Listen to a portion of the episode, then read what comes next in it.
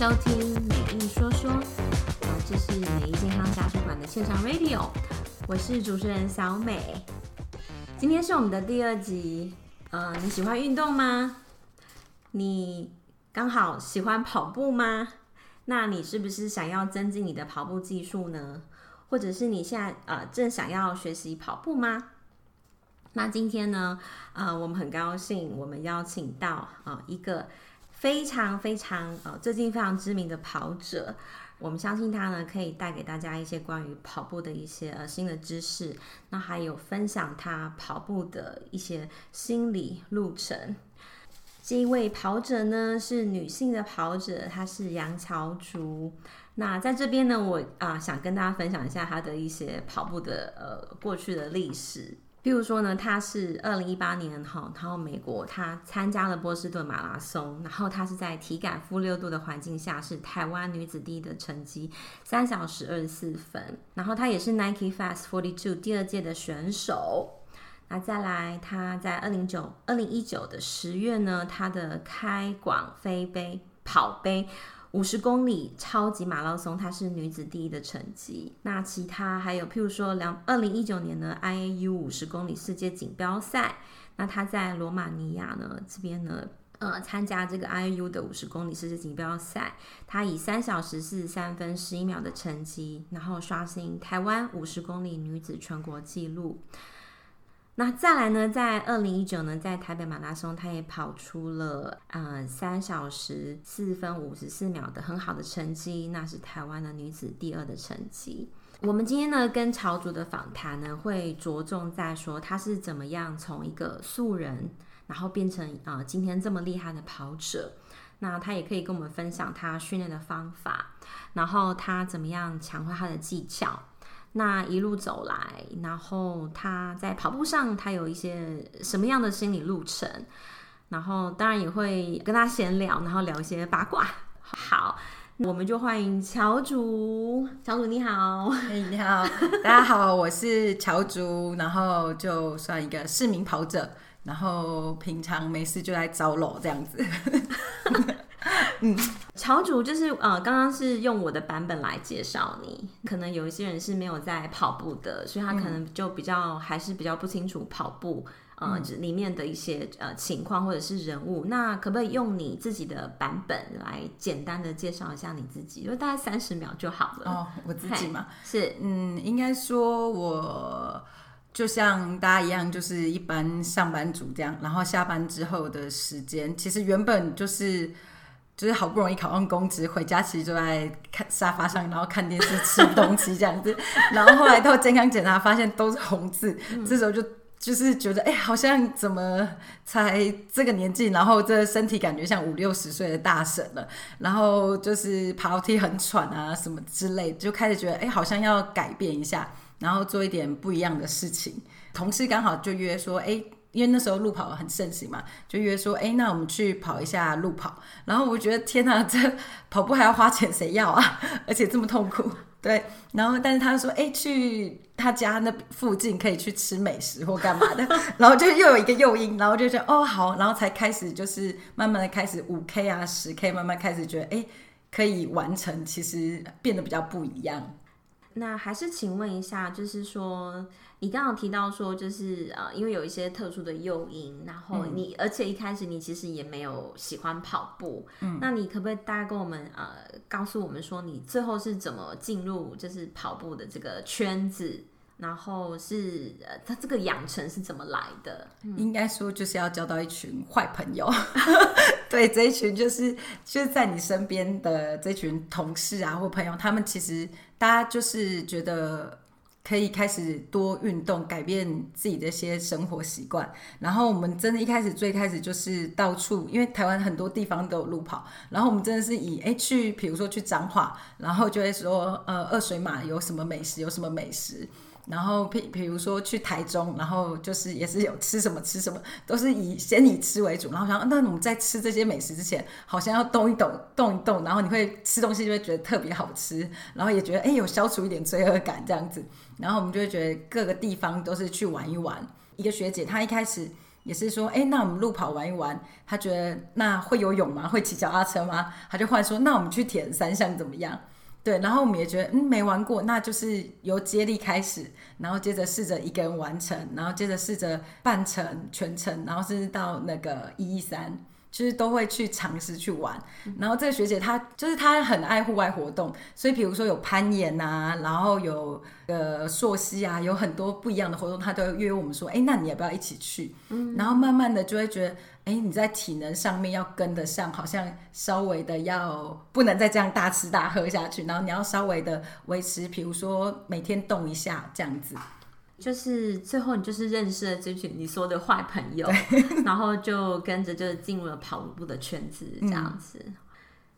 可以透露一下你平常练跑的顺序吗？然后是不是一定要吃什么东西呢？然后或者是要穿什么？然后或者是有暖身这样子？嗯、那这个顺序大概是什么？嗯，就应该跟大部分的老师啊，或者是教练们都介绍一样，就是一定要真的要先暖身这个部分。比如说我们约五点跑步，那我可能就会想说，那我们要提早十分钟到。然后可能就会先就是暖身一下，让自己就先开机的概念，对，然后等下在跑的时候，真的比较不会受伤，也比较不会，比如说拉伤啊，或哪里酸哪里痛，因为我真的觉得暖身这个部分，尤其越有年纪越有感觉，对，就是在跑步之前，因为我们都是早上跑嘛，然后可能就起来，其实会喝个水或吃个半根香蕉。就稍微有一点东西垫垫肚子，但又不能太饱，嗯、因为太饱你等下可能也跑不动。嗯、对，然后接着开始跑的过程，其实我一定会准备运动饮料，就不单喝水，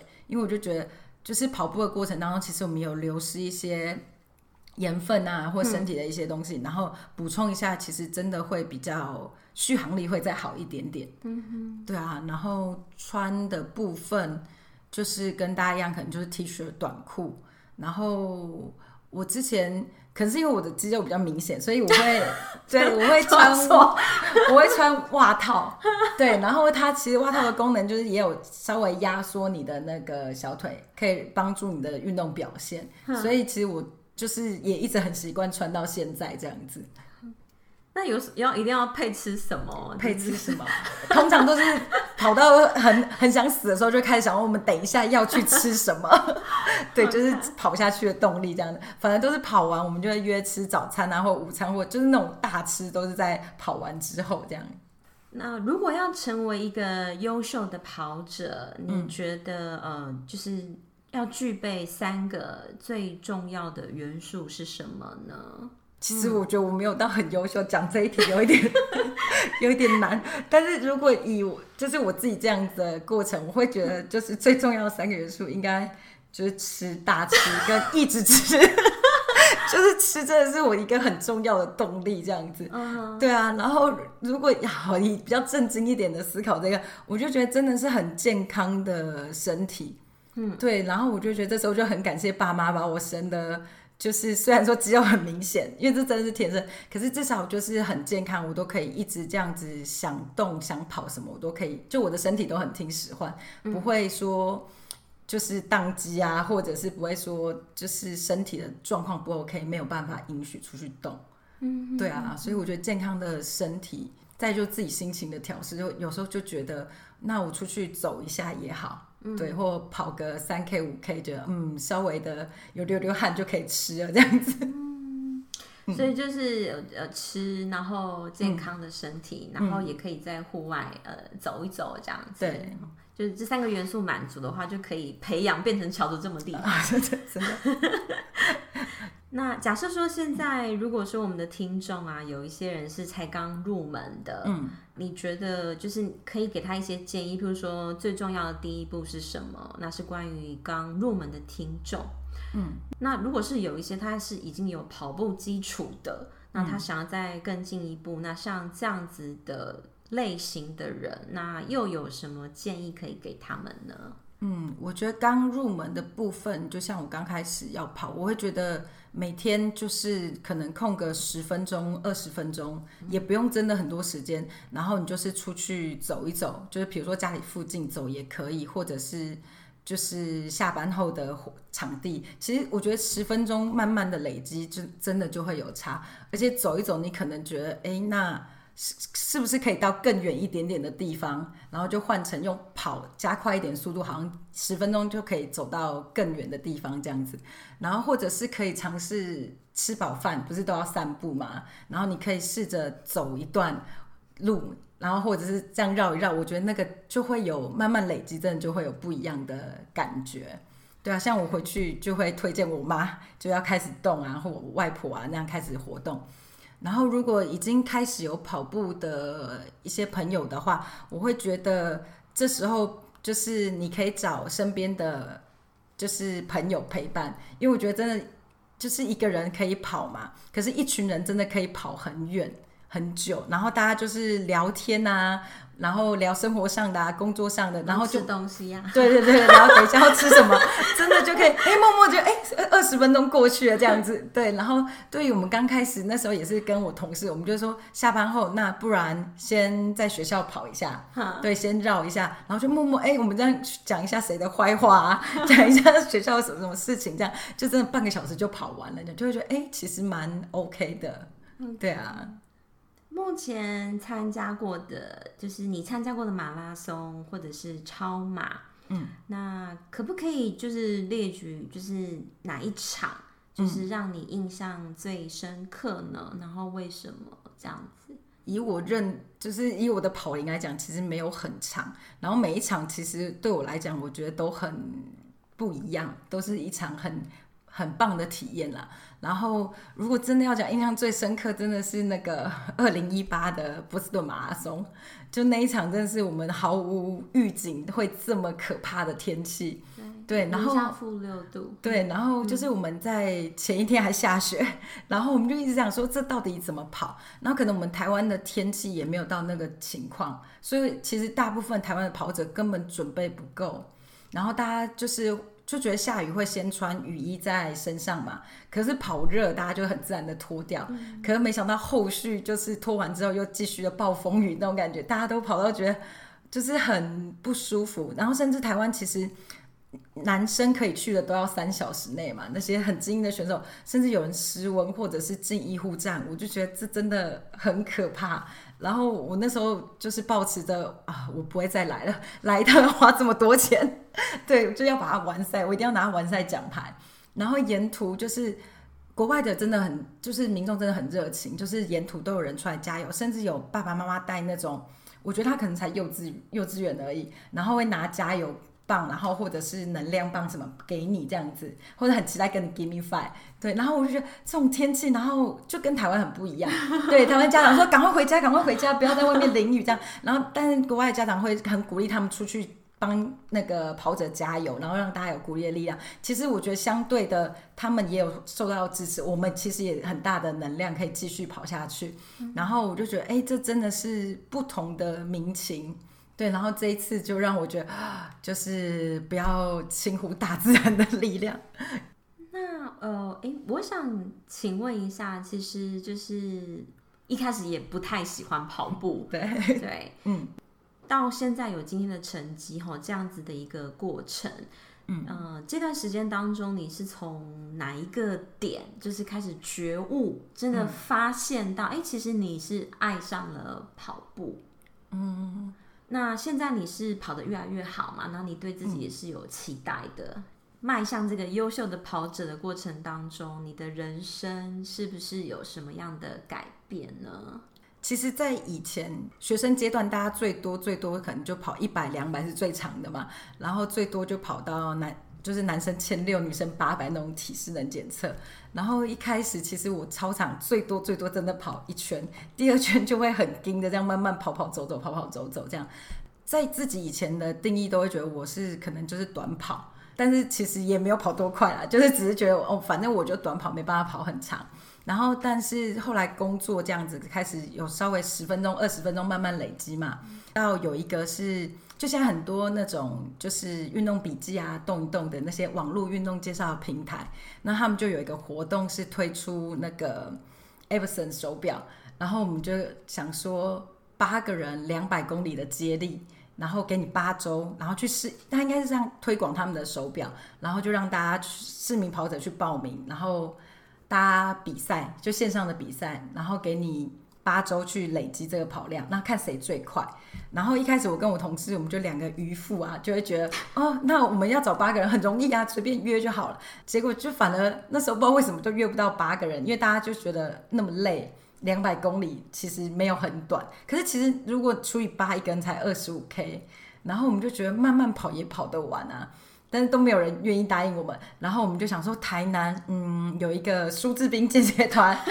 斌哥应该会觉得这很蛮有兴趣，而且二十五公里对他来讲就是家常便饭这样子。嗯、然后我们就想说，好，我们就很不要脸的跑在苏志斌健学团之后跑去问斌哥，然后斌哥一开始也觉得，嗯，这就就是这种小活动，他也就是听听的这样子就没什么了，他也觉得如果。就没有理我们的话，我们可能就就算了，找不到人就算。就没想到我们这两个渔夫隔周又再去烦他，又觉得这个活动很好哎。如果第一名的话，就是会一人送一只手表啊，然后会有就是会有每周也有小礼物什么的。反正我们两个就是一个渔夫，就觉得嗯，好像什么都可以试试看这样子。然后后来就是在斌哥答应之后，我们就开始。斌哥就觉得他要参加，就要希望可以得名嘛，嗯、所以他就开始分配我们的战略啊，每个人要跑多少，要跑几分数，跑什么。然后我们两个才想到，天哪，这原来不是我们想的这么简单。对，然后我们才开始觉得，那我们每天这样十分钟、二十分钟好像不够，没办法，就是足以应付斌哥帮我们安排的这个活动的强度，所以我们才开始多跑一点，然后开始多运动一点点这样，然后也真的在。就是我们测验的那个礼拜嘛，就八周这样子，然后我们两个也真的有达标，然后那时候我就发现，哎，好像就是自己真的有一些可能性在。对，斌哥那时候是希望我们八女生分到八 K 而已，但希望我们跑四分半，然后我们那时候真的觉得四分半这种天方数字，顶多跑一百公尺吧。对，然后就是这样慢慢累积，慢慢累积，然后那时候就觉得，哎，其实是可以达成，然后经过一些时间的训练。所以我们就开始觉得，哦，好，那可以再多跑一点。平常的十分钟、二十分钟可能还好，就发现自己可以再多练一点点这样。然后到后来还有一个是那个丹丹教练的那个科学化训练的一个，也是一个活动。然后就是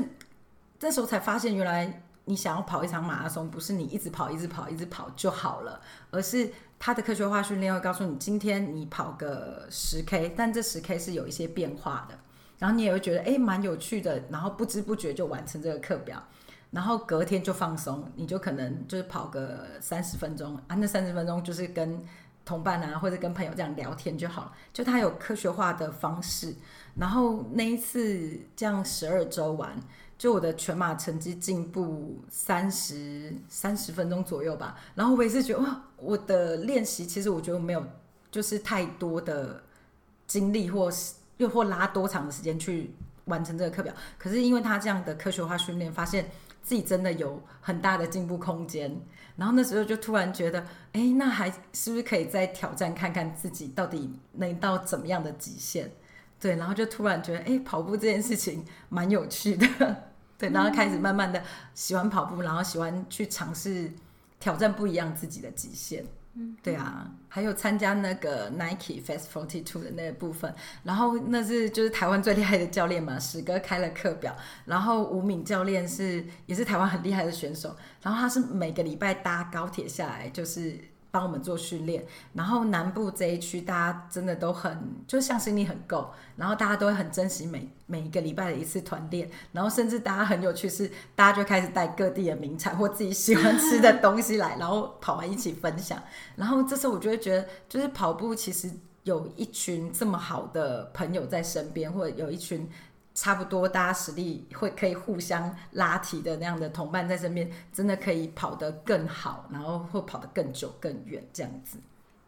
从你一开始就是跑步到现在，嗯呃，我我相信它其实应该还是会有一些高低的起伏，嗯，那有没有什么那种就是情况是让你觉得你真的不想跑了，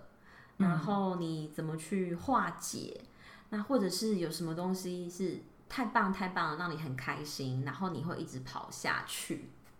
目前可能我的跑龄没有很长，所以比较低就是比较不想跑的时候，其实比较少，可能就是我有一点像足底筋膜炎，就是身体有一些小状况的时候，一些警讯的时候，我就会觉得，嗯，好像就是不要再这么强迫自己跑，对，稍微休息一下，可是都会相对带来一些罪恶感，就觉得我今天吃这么多没有跑可以吗？这样子，对，然后就会心里情的一些矛盾，然后但是我觉得就是真的像我同事啊。信宇就是有时候我们就会聊天，然后他就会觉得该休就是要休啊，他就会我觉得心灵的支持的部分是就是有朋友很就是可以聊，然后而且他还是很懂的朋友，我觉得就很重要。就我们大家会互相说，哎，像现在比较没有赛事，我们就会说，那我们可以尝试不同的运动，比如说他就很常去越野，就是爬山，对，然后他就会跟我们讲说，哎，哪一条路线不错，怎么样，就可以试着转换一下心情。对啊，然后就嗯，就是会比较不一样，对，不会觉得好像就一直拘泥，一直在钻这一条路，应该是大家会一直跑，然后兵哥也不时的会给我们说，哎，那来测个五 K，或者是来测个什么，然后对，虽然没有比赛，但是这样的安排一些小刺激，看到数据，对，然后你真的看到自己的进步，那成就感就会觉得，哦，这段期间其实还是有有进步，然后我觉得。很明显的回馈就是你看到自己的进步，会继续正增强自己这样子，然后就会觉得嗯，好啊，那可以再继续挑战自己看看，看还能到什么样的程度？有没有什么事情啊？是啊、呃，你希望，因为现在的你已经有一些就是有跑步的经经验了，嗯，然后也跑得就是越来越好。那有没有什么事情是你希望你当初一开始跑步就要知道的事情呢？我觉得很重要，真的是就是科学化的训练呢。因为一开始大家真的都傻傻的，然后你很想进步，就是一直多跑，一直多跑，一直多跑。然后我看到一些跑者会就是跑到自己受伤。然后拉伤，或者是足底筋膜炎，然后就一些状况一直累积下来。可是他又觉得马拉松就是要练耐力，就是要一直跑。那我会觉得这一部分真的是，就可能是比较传统观念，会很伤身体。然后，但是你如果是遇到以前传统的教练，他也会跟你讲说，你就是这样一直跑下去就对了，对啊。但是他跟后来就是一套的科学化训练比较不一样。我会觉得，如果一开始就知道这个部分，可能。可以更轻松一点，更愉快一点啊。那下面这个题目跟刚刚这一题好像有有相关诶，就是 跑步的过程当中，你有没有听过什么最糟的建议？最糟的建议，对，嗯，就是。就是一直跑，一直跑，哎，就是叫人家一直跑，然后就会说啊，你受伤，你就是跑不够啦，所以你才会受伤啊啊，你哪里痛哪里痛，就是你就是要继续练习啊，继续增强它，然后让你的肌肉习惯这个强度，习惯这个受伤这样子，然后会觉得其实可能到后来跑者也是啊，大家会觉得你会放不下，对，可是那个时候真的要。就是有舍才会有得的那种感觉，对啊，所以就是呼应你刚刚说的，其实有一个科学化的训练是很重要的。对，OK，那我们来聊一下，就是乔主你自己好了。嗯、如果啊，乔主你可以就是回到过去，嗯，然后你可以找到那个十八岁的你自己，嗯，然后你可以跟他说话，嗯，那你会想要跟他说什么？这个十八岁，天哪！现在已经两个十八这样，马上透露年龄，很久才去年的事情。哦，对对对对，那很容易，就是会，我觉得可能在传统的家庭，大家都升学。主义，然后功利主义就会觉得念书才是最最王道嘛，最好的出出路。然后我觉得那个时候大家在国高中真的都是一直就是坐着念书，想参加校队或去运动，就是传统的家长都会说啊，那不好啦，那会浪费体力，你会没有力气念书。但是其实我会觉得，就是告诉。十八岁的自己，就是其实运动不会阻碍你，就是成绩的部分，然后会让你更健康，而且真的可以适度的释放压力。就我那时候其实有念书念到，我那时候真的是暴食吧，就是很爱吃到，我觉得我吃到很夸张。但我觉得后来就是开始工作，然后比较稳定，开始如果有压力，其实我真的觉得你慢跑个十分钟来讲，就真的不用多。比如说真的十分钟，你会真的身体会就是有不一样的出入。然后也有一本书在讲那个运动改造大脑嘛，然后就是你的脑内会分泌那个多巴胺。我一开始在念书的时候，我都觉得这是屁啊，这 就是理论而已。但是后来真的实际上，我就觉得。哎，有哎，他真的会，你真的心情会比较不会那么浮，然后会定一点，然后会比较知道，这其实都会过去。对，就是不开心的事情或不好的事情，其实没有这么，就你一直钻牛角尖，或者你一直想这件事，就越来越严重。可是如果你试着去从事不一样的事情，就会发现，哎，其实也没什么这样。对，然后可是。可能那时候还小嘛，就十八岁的时候，你就会一直告诉自己说啊，就一定要考到好的大学，你一定要念书，一定要怎么样才是最好的路。但我会觉得，如果那时候就加进了一些运动，或是让自己稍微的休闲啊，就是会让那时候自己更开心。这样，嗯嗯。过去的五年呢、啊，有没有什么是你觉得就是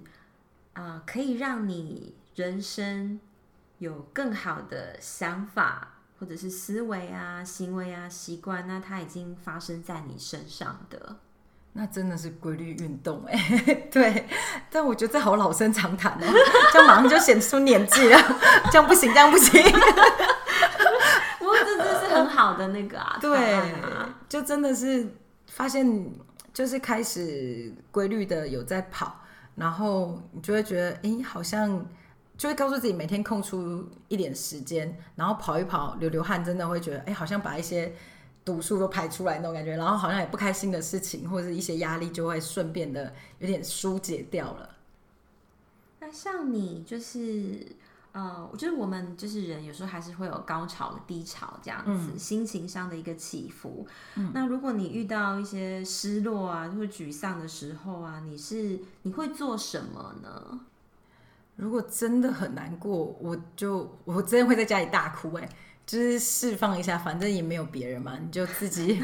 就是哭完，好像真的就会好一点。如果还不 OK，我真的觉得我就会穿上跑鞋出去绕一绕，也不用带表，或者是也不会看配速，然后就是去跑一下，然后那时候就是脑袋放空，或者是我觉得可能让你放空没有那么容易，可是一开始你就会开始很纠结一些。就是那些烦恼的事情，可是可能也边跑边哭啊，然后但是反正不要去操场，操场都会有人，所以你就到自己家附近或哪里这样这样跑，然后跑一跑，你就会觉得嗯，好像能改变的就你已经做了嘛，那不能改变，其实它就是已成事实了，那也就是这样啦，看得比较开一点，然后觉得好吧，那我也尽力做到我要做的部分，那这样应该就够了。呃，接下来我想请问你哦，就是如果你就是刚好获得一笔很巨大的金额，一笔钱，然后就是它是可以排除掉所有的障碍，然后让你去完成一件你之前很想要做的事情，不可能可能是一个专案啊，或者是一个计划啊，不管那是什么，嗯、就是为什么想要做那件事情，可能是你当初很想做，可是因为有一些限制，造成你是没有办法。做到的，现在可以了。嗯，哇塞，这这巨额可能从来没有拿过这么多钱，需要思考一下。巨额，我会觉得，嗯，如果可以的话，我会很想要，就是比如说盖很像运动中心或运动的场馆，让。然后是免费，让大家想运动的人大家都可以来。然后可能希望当然是有游泳池啊，然后有健身房、有瑜伽，就是很多其实会跟现在的健身房很像，或者跟现在的运动东西很像。这部分希望更多人可以就是来接触这东西，对，或者是学生啊，他们可以从学生时期就培养这样。还有更多钱的话，我会觉得其实台湾很多跑者，就是他们如果以这个为职业的部分，我觉得台湾的环境有一点。就是辛很辛苦了，应该说很辛苦。我会觉得，如果我真的有到这么多钱，我会很想要支持他们，就是可以给他们营养金啊，然后让他们可以更好的训练，然后成绩到更好。那像目前就是呃，因为就是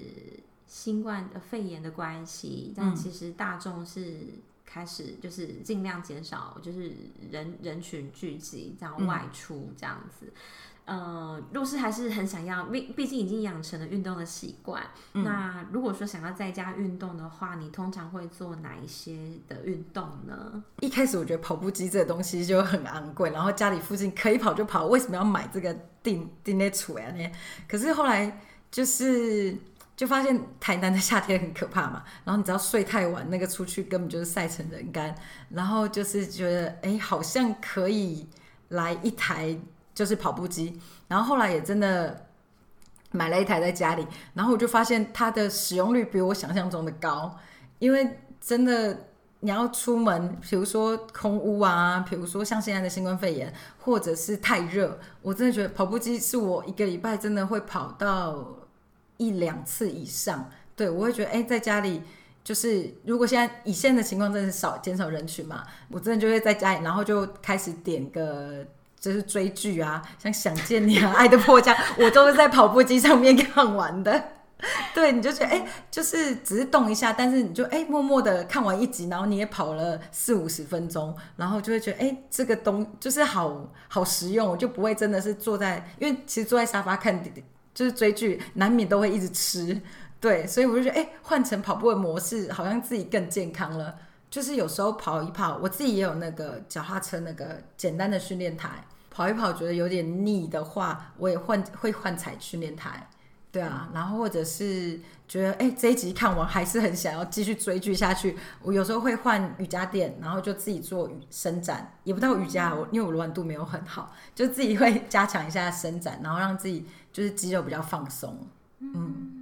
像就是呃，你刚刚有提到说你就是还会做一些瑜伽，或者是在家里面、嗯、呃跑步啊，或者是呃就是不管一些其他简单的训练这样子。嗯、那你还有没有做哦？就刚刚就比较多是有有氧的，或者是伸展。嗯、那你有会去，比如说重训吗？或者是一些其他，还有什么其他的你会特别个人是喜欢的吗？其实重训的部分好像大家都很强调，比如说你成绩要在进步的话，其实是需要重训的，但。我就是一个很懒惰的人，没有很喜欢东西，而且就是女生的观念都会觉得重训会长肌肉，但其实真的没有那么容易。但就是我的肌肉很明显，但我就会觉得再下去会更明显。Oh, 对，但其实重训没有到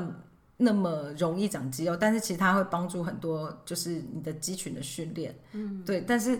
就我真的自己没有那么认真的想要做重训。但但这一块我也会慢慢的检讨，因为好像像他们真的比较优秀的一些跑者，他们真的一个礼拜可能会安排一到两次的重训，嗯、然后会让成绩有所提升，这样。嗯，所以目前就是有氧还是你的最爱就对了，对，就流流汗就会觉得把一些不好的东西都排出来这样。那最后呢，呃呃，我想请问一下，你觉得就是生活美好的意义是什么？生活。没有很有钱嘛，没有得一笔巨款的情况下，就会觉得嗯，现在的稳定工作啊，然后可以，如果可以，就是一年一次到两次的出国充电，或者是在台湾。其实台湾有很多很也是很漂亮的地方。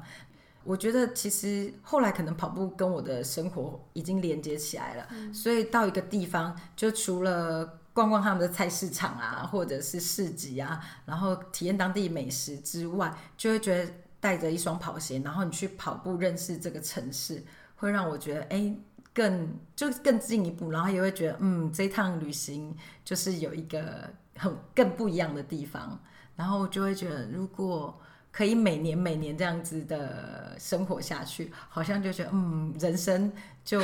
蛮美好的这样，嗯。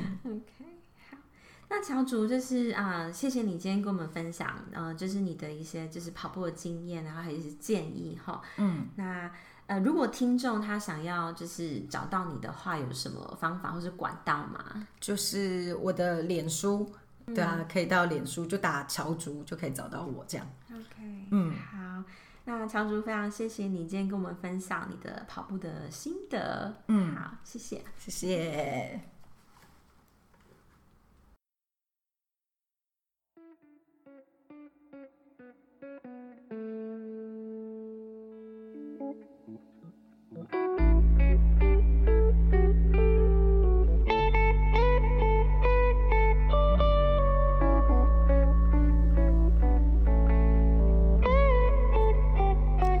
小朱和我想听到你的回馈。欢迎你在 YouTube 影片下方留言，也可以在 Facebook 搜寻“美意健康家居”。美意健康家居提供关于运动、家居设计、科技四个面向的知识，还有专业的运动产品。同时，我们也采访了不同领域的专家达人。那我们现在这个节目呢，叫做“美意说说”，它就是听的节目。此外，我们也制作了一个叫你动的节目，当然就叫做“美意洞洞”喽。好的，欢迎你搜寻“美意说说”，美意洞洞。那最后呢，在 Facebook 可以找到我们，叫做“美意健康家居”。希望今天的节目你喜欢。那我们下次见。